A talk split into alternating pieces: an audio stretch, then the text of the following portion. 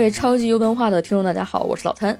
如果你听了上一次超播报啊，那我这个突然间跳出来的游戏节目应该还不算是太突兀。那稍微自我介绍一下，如果按照从四年级开始玩《仙剑奇侠传》九八柔情版的话，那我到现在的游戏年龄应该已经有二十多年了。二零二零年的时候呢，也做了一个游戏类目的 B 站账号啊，叫做老贪不贪着。截止到录音这一天呢，已经做了一千三百八十三天，也算不上是一个合格的 UP 主，更新也就八十七吧。因为我老自己玩的时候就太开心，就拖更了。尤其是最近还入了博门啊，就特别上头。播客方面做的不算太多，但是至少是一个已经听了七千三百多个小时的重度用户吧。我的本职工作呢，跟游戏也有一点点的相关。大家在市面上看到过的《克苏鲁传说》啊，《地铁》。海怪呀，恐怖的艺术这种图书，也都是我曾经负责营销过的项目。当然，大家也不要去听上一次超播报当中说的啊啊，这个节目就叫老摊推荐吧。这种我是实在不太好意思的，因为我肯定也不全面。我希望能够把它做成一种玩家跟玩家之间的聊天节目，说一说我最近玩了什么游戏呀，这个游戏的哪个部分我比较惊喜，或者我哪里玩起来又比较受罪、比较麻烦。那作为一个女性玩家来讲，我的视角是怎么样的？可能会比较主观，但是也能够作为一个参考的角度。作为第一期节目啊，这次就是我自己先来跟大家聊，后续也会根据游戏的不同，涉及到不同的游戏文化，再去看跟超游的主播时间能不能碰得上啊，然后再一起录这种。那我的推荐角度讲的游戏也会更加的去选取一些独立游戏，不会说限于国内国外时间或者形式，甚至有一些啊会非常的偏门，因为确实比起三 A 游戏的规模化。项目化的制作呢，独立游戏的开发流程是有很多的小节点，包括试玩节点啊、发布节点等等，也确实没有办法可以严格的按照时间来圈定我的选题。当然，三 A 大作肯定也能聊。那如果大家也玩过什么好玩的独立游戏啊，好玩的内容，也都可以在评论区当中告诉我。那行，闲话咱们就不多说了啊，下面我就来给大家讲一下我最近玩的时间比较长的四个游戏。十一假期之后玩的第一个游戏呢，叫《蔷薇与春》。就是如果你特别喜欢看游戏整活的视频或者直播的话，那应该在十一假期的前后啊，多少已经看到过这个游戏了。名字叫的挺岁月静好的，《蔷薇与春》。不看画风的话，还以为是一个恋爱游戏。那我其实给《蔷薇与春》的定义是真人体感魂系的游戏，玩法就是抽嘴巴。早年前的四三九九玩家应该是玩过这个游戏的，那个时候叫《蔷薇格斗》。是一个实打实的 Flash 游戏，人家正儿八经是在两千零七年五月份推出的一款独立游戏。二零二零年的时候啊，曾经移植到了 iOS 跟安卓平台。它这次在九月份的时候上了 Switch。我是感觉呀，找到了它最合适的游玩模式。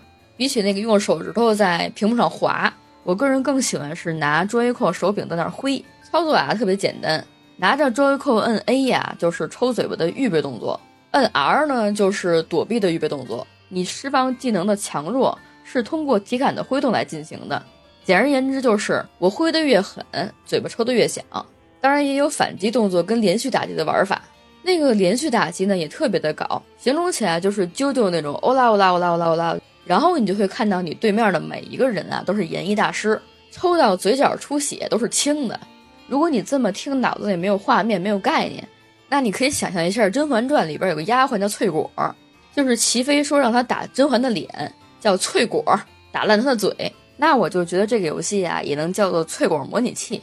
不过就是这个翠果他没死，变成了《蔷薇与春》里边的女主角啊，叫玲子。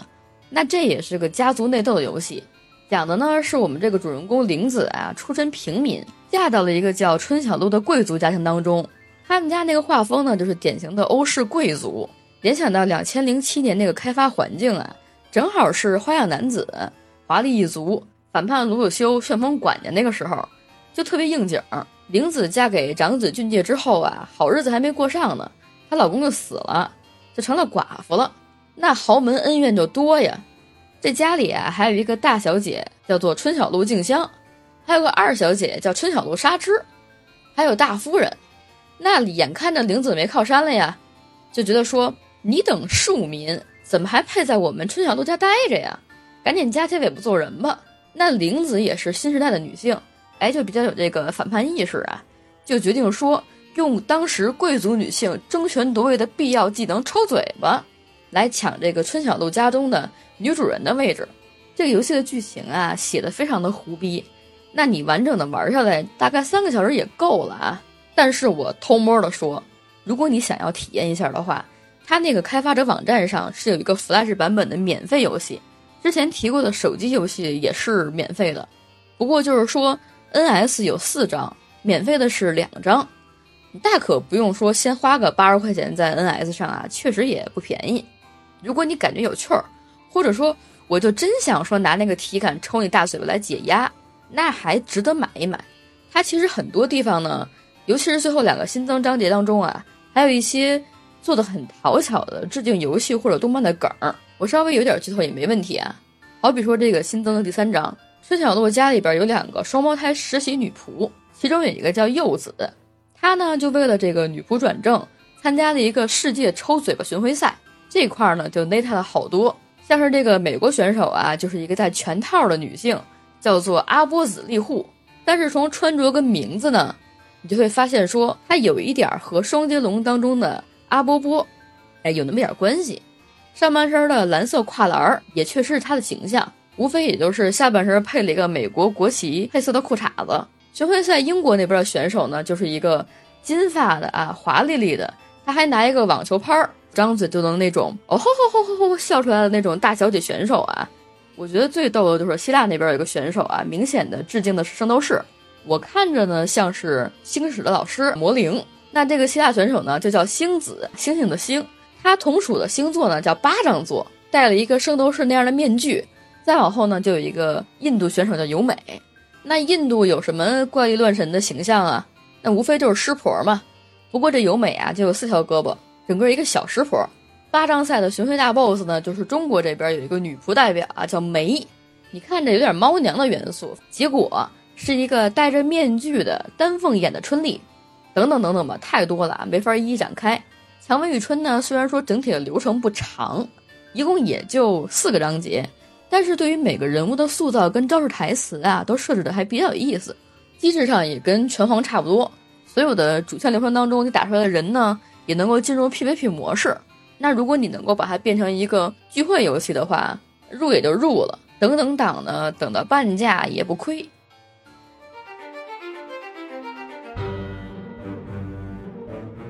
第二个我最近玩的独立游戏呢。是一个让我感到很矛盾且纠结的游戏啊，叫做《奥布拉丁的回归》。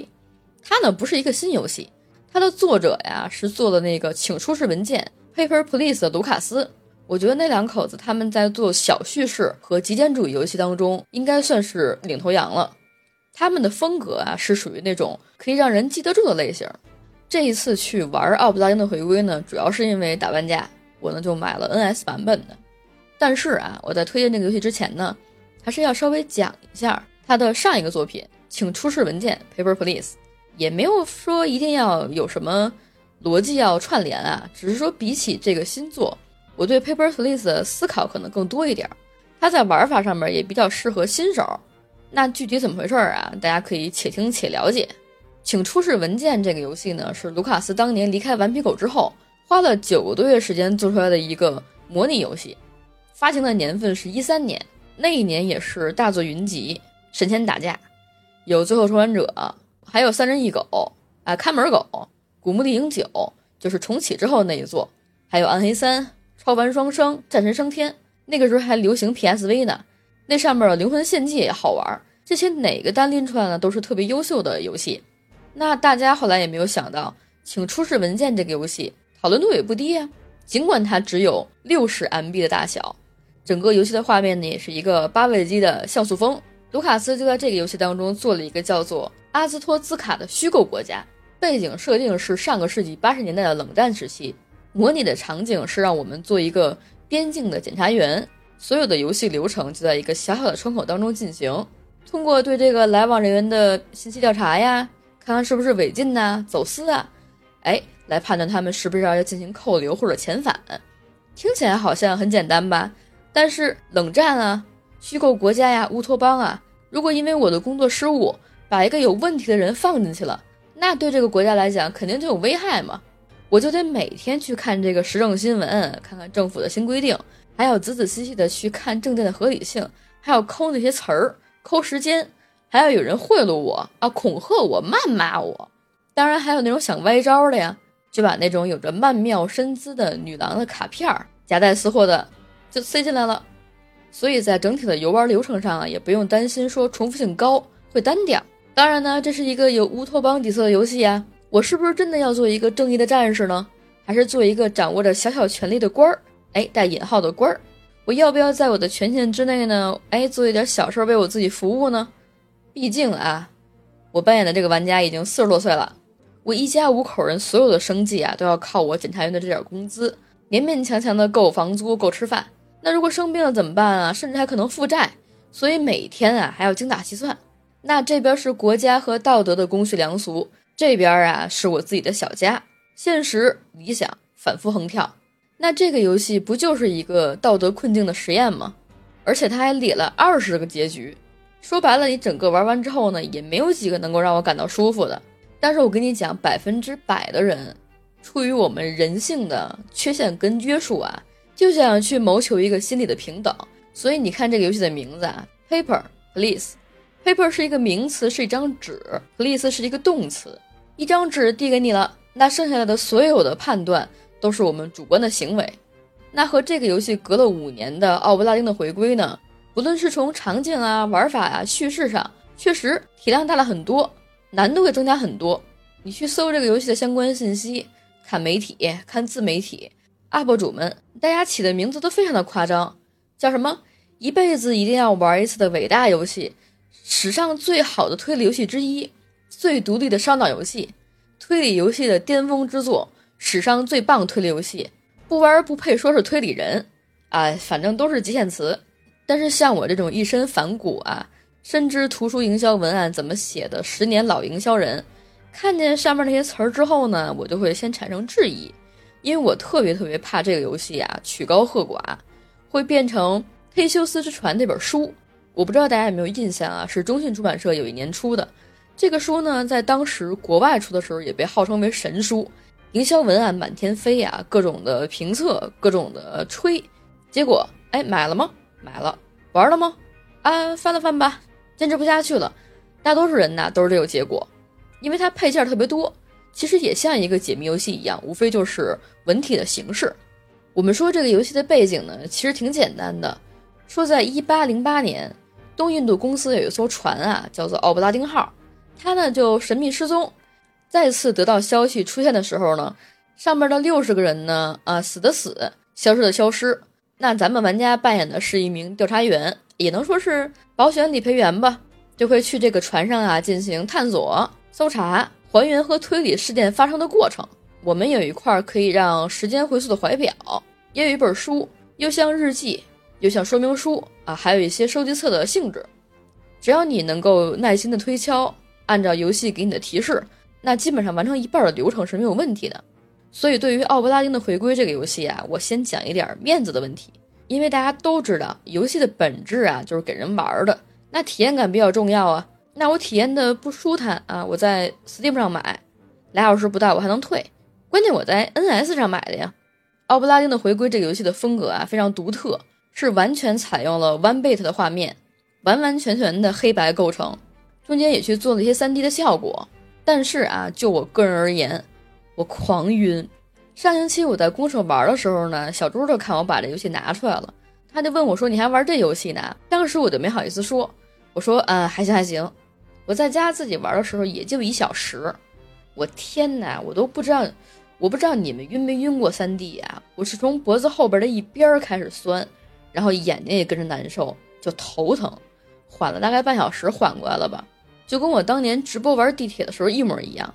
那地铁也是那种大面积的黑色地下工事，跟大面积的地上积雪混在一起嘛，所以完全也是这种黑白黑白来回换，搞得我就特别的晕。本来我去年没阳了之前呢就没这毛病，后来甭管是原子之心还是 Stay，就怎么玩怎么晕。当然公平起见，把我个人的原因刨了之外。它这个立体的黑白画风呢，确实说能够营造出不少萧瑟跟黑暗的气氛。后来我的游戏进程不就往前推了吗？我就发现说啊，幸亏没做成彩色的，真要是彩色的话呀，这个游戏在国内一个都播不了，因为全是血，它里边的画面都是停滞的嘛。拿刀把胳膊削掉了，脑瓜子拿枪给喷碎了。就是我上警校的时候呢，我们老师跟我说过，那个子弹啊，尤其是大口径的子弹，它打进人脑袋里边时候呢，它是转的。就是说，这个弹头呢，在撞击坚硬的颅骨的时候，哎，它会发生方向的改变，不再是直线的运行，它就可能会发生翻滚，那就会产生这个空腔效应。比如说二十二口径的子弹啊，这个呢是全世界范围之内最普通的子弹口径，它就能打出六点九厘米的窗口，尽管这个过程极其的短，咻一下就完了吧。但是它产生的这个穿孔呢，还是能够对颅骨造成巨大的伤害。它就让这个窗口的周围呢一直在持续性的发生骨折，等于你火器的威力越强，它颅骨的继发骨折呀就越多。当然，这个理论的考证啊，我也问了我群友当中的一个志愿军。玩了这个游戏之后呢，我也跟群友们去聊，当时我就说了，这个剧本写的就是天才的写法，绝对是写完了全貌之后啊，反过来拆的细节。你明知道它的剧情如果是线性的叙述就比较老套。但是现在呈现出来的是一个插叙的手法，是交叉来叙述的，等于一下啊就把结构冲散了，大家呢也就不会去计较那个因为所以的结论。你看它里边有六十个人物，就至少分了三个派系跟阵营，再加上人为、天气、怪物等等因素，玩家们玩的时候呢又是自由探索的模式，也没有说非要局限你要一步一步的跟着流程去推敲。当然，为了防止我们可能卡关，他也做了一个串联机制。等于是你每推敲出三个死者之后啊，就会出现一个新的提示。我在这儿呢也就不太多剧透了。确实我自己而言呢，也有一些人没有猜出来是谁，去对整个故事的完整性进行发言呢，也确实不太够。主要是因为我也不是一个细节怪，它这里边还有一些地方需要通过口音、服饰来判断。那因为没有那个英文的语言环境，我也是绕了很多弯儿的。这俩游戏的作者卢卡斯等于是做了两种完全不一样的沉浸感。但是我认为后者呀，他是想要去更多的营造出一种气氛。我们会在这个独立破案的过程当中，听着沉重的音乐的递进呢，和自己脚下踩着甲板的吱呀声，哎，就会有一种莫名其妙的恐惧感。等到你去一步一步进行破案，完成谜题之后呢，肯定也会满心的因为人性的丑恶所难过。那无论是喜欢奥布拉丁的回归的，还是请出示证件的，完全就是受众问题了。游戏都是好游戏。讨论的议题呢也都挺深刻的，大家就属于仁者见仁，智者见智吧。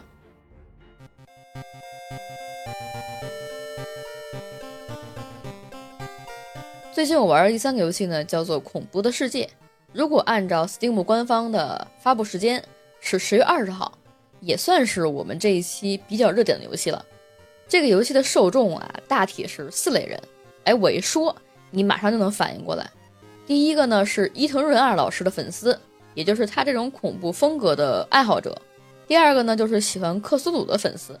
第三个是喜欢 RPG 跑团的粉丝。最后一个就是能够 get 到怀旧电子乐和雅达利像素的那种玩家。这个游戏正式版发售之前呢，曾经做了一个宣传动画的 PV，特别的上劲儿，一共就一分二十八秒，可以把我上面讲的四点呢完全都包进去了。而且你大概马上就能看出来说。这游戏呀，它想表达什么？但是等你买了开始玩之后，你会发现说那一分二十八秒啊都没有去展现这个游戏的万分之一。我自认为这个说法是没有夸张的啊。恐怖的世界最早的时候在二零年还上过 XGP，那个时候就是没有中文。之前也有一些 UP 主或者说是民间汉化大神嘛都推荐过，因为这个游戏的模式是跑团嘛，呈现出来的经过跟流程啊也完全不一样。这个游戏的画风呢，跟我上面讲过的《奥布拉丁的回归》一样，也是用的这种 one bit 的画面。它的制作者呀是一个波兰的牙医，他的本名啊我不会读，但是媒体当中呢大多是用 Panstas 来称呼他。最早2017年的时候呢，他就带着这个游戏的试玩去参加 TGS，他说自己的灵感缪斯啊就是二子老师的作品《阿弥克断层之怪》，再加上他游戏的背景设定啊就在日本。所以当年这个试玩啊就杀疯了，说呢，在一九八四年，日本的岩川镇上啊发生了很多奇怪的事儿，有很多令人不安的奇怪生物在威胁着附近的居民。夜晚穿着长袍的人聚集在森林中。科技的发达虽然带来便利，但也让怪异的事儿传播得更为快捷。未知的生物即将苏醒，随之而来的是濒临崩溃的现实和那不可名状的远古邪恶。天空中沉寂的异象似乎暗示着终结将至，奇异、可怕、恐怖的事件在小镇当中肆虐。为了阻止现实的崩溃，你将踏入此处，并希望在各地的怪谈中找到方法来阻止末日到来。这个呢，就是典型的伊藤润二的漫画创作背景啊，像是鱼啊、漩涡啊。好多这种题材都是小镇背景，那刚才提过的不可名状的生物，这就很克苏鲁嘛。我们去进行游玩的流程呢，就是走调查，他给了好多的都市怪谈，你把所有的谜题都查完了，就可以进入一个被封锁的灯塔，尝试用一些方法呢来阻止古神降临。我实话实说啊，这个游戏呢是有一点点上手难度的，它也确实给我们提供了一个新手教程一样的关卡，叫做血溅血检。啊，这血溅很好理解，邪是邪恶的邪，剪是剪刀的剪，讲的是学校当中啊有一个男的又失踪了，谣言四起，说有一个可怕的女人呢从坟墓当中爬了出来，她的笑容呢能够占据半张脸，手里还拿着一把锋利的剪刀，这个就是典型的校园怪谈啊。从文化母体上来讲啊，对我们其实没有太多割裂感。那怎么去判断我们在玩的时候能够取得游戏的胜利？他就给了我们一些数值。耐力、理智、力量、知识、敏捷、魅力、感知、金钱。当耐力和理智降到零的时候啊，游戏就结束了。那这一点呢，其实完美的符合了克苏鲁故事当中的结局：非死即疯。死没有耐力，呱唧，我死了；疯没有理智了，啊，我疯了吗？这个游戏呢，为了让玩家们更有急迫感，就是直接一点啊，死得更快。它里边呢，就用了故事事件和战斗事件相互穿插。故事事件啊，有好有坏，它会根据我们选择的不同，会产生不同的后果，甚至呢会影响到你整个一局。检定成功就给你信息跟提示，检定失败就减少耐力跟理智。战斗事件这边呢做的就比较恶心，等于我们根本就没打过一个完整的人，都是什么半个脑袋的看守员啊，眼睛里边往出钻触手还是蚯蚓的那种男的。什么在泳池当中已经泡敷囊了的学校人员，啊，这个东西可多了。战斗的机制呢是回合制，我一方面认为挺友好的，我也觉得挺恶意的。就是你怎么打的时候呢，你又得琢磨。你琢磨的时候呢，你要忍不住要去看那些怪物。但是如果你想要有个什么好道具呀、好装备呀，哎，就得靠多去玩故事事件。所以它从二零一七年调到现在二零二三年啊，整体的玩法机制上还是比较合理的。再有一个，它的事件当中呢，还会给你一些负面的诅咒啊，或者负面的效果，比如说什么眼睛被诅咒了呀，脸被撕裂了呀，会持续流血，你的身体呢也会变成那种透风的漏洞，尼玛就防不胜防。即便是好不容易把那五个事件调查完，哎，我们不该面对那些古神了吗？里边有一个叫做阿萨尤拉斯的古神，那他那特不就是全能神阿萨托斯吗？里边还有一个蜘蛛神啊，叫做克拉克阿特拉苏，这个呀也是内特克苏鲁神话当中的蜘蛛神，但是把名字顺序调了一下。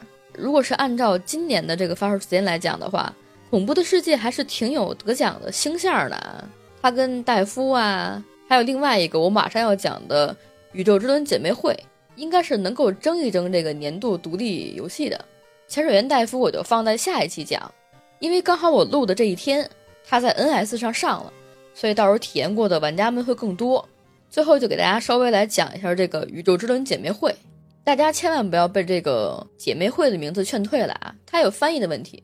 那如果你玩巫师三，你还知道里边有个地方叫女术士集会所呢。这两者之间呢还真有点类似。《宇宙之轮姐妹会》呢讲的就是一个女巫作为主视觉的视觉小说的游戏。正好我在这儿来讲一个题外话。好多人呢都会把这个视觉小说类的游戏跟 Galgame 就合并同类项了。虽然说在载体上呢，他们没有什么区分的必要，都是文字跟画面为主啊，点点画面就可以啦。但是我个人觉得说，这些年 Galgame 的二次元美少女攻略玩法确实日渐式微，可操作性真的没有以视觉小说为蓝本的游戏那么多了。就有一种我小时候在玩什么同级生，还有 K 社那几个催泪弹。主手也就是后来的行月那几座，那个时候就是看故事为主。那我大了之后玩什么呀？极乐 DISCO、烟火、三伏、圣殿春秋。哎，感官上发现技术能力增强了，画质跟内容分支做的也更多了，可玩性就更多了嘛。而且我特别不喜欢一个说法，叫做视觉小说类啊是小众游戏。那你现在如果单拎出来所有叙事游戏，甭管是有资本的中作啊腰部作品，或者说是独立游戏，大多数也都能算是有很好文本的独特视觉的游戏类型了。无非也就是在选取玩法的方面，这个视觉小说类的游戏，它就刻意的去绕开了一些战斗机制，它的判定跟选择会更加柔和一点。回到我们这个宇宙之轮姐妹会啊。它呢是今年八月份发售的冒险类独立游戏，说是冒险，其实大部分的时间啊，我们都在原地不动。它就在一个宇宙小岛里边，冒险的形式啊，主要是一些互动跟解谜。八月份刚出的时候，首发没入，主要那时候出差去上海书展了，我就特别想要去找一个空闲的时间，去完整的沉浸下来去玩。这个游戏的团队 Deconstruction Team 在一八年做了一个游戏叫《红旋俱乐部》。也有叫红线俱乐部的啊，叫红弦会更好听一点。它呢是一个赛博朋克背景下的酒吧里边发生的叙事小品。游戏的体量不大，文本也就六点五万字吧。它呢就跟近乎所有的赛博朋克小说一样，讲的都是那种中央集权的大企业呀对人类的操控计划。其中呢也探索了很多关于自由的意义和作为人的权利的问题。我呢在这个游戏当中啊有一个同性的爱人。他呢也是红弦俱乐部的酒吧老板，我们两个的这个爱呢，在整个游戏结束之后啊，是我一度难过到极致的原因之一。他有那么几句零星的对白，你看完之后就是潸然泪下。主要是因为我完全是这种游戏文字的受众，我相信这种类型的玩家啊，会特别喜欢里边一些神神叨叨的去聊哲学呀、讨论现象啊、对人性的思考啊、对命运的强调啊这些所谓的话题。包括游戏的最后结尾是那种类似于杰昆·菲尼克斯小丑电影式的结局，所以有了这个前庭铺垫，我在十一的时候呢就把《宇宙轮回姐妹会》给玩了。可以明显的发现，它比这个《红弦俱乐部》在美术跟音乐上啊都提升了很多。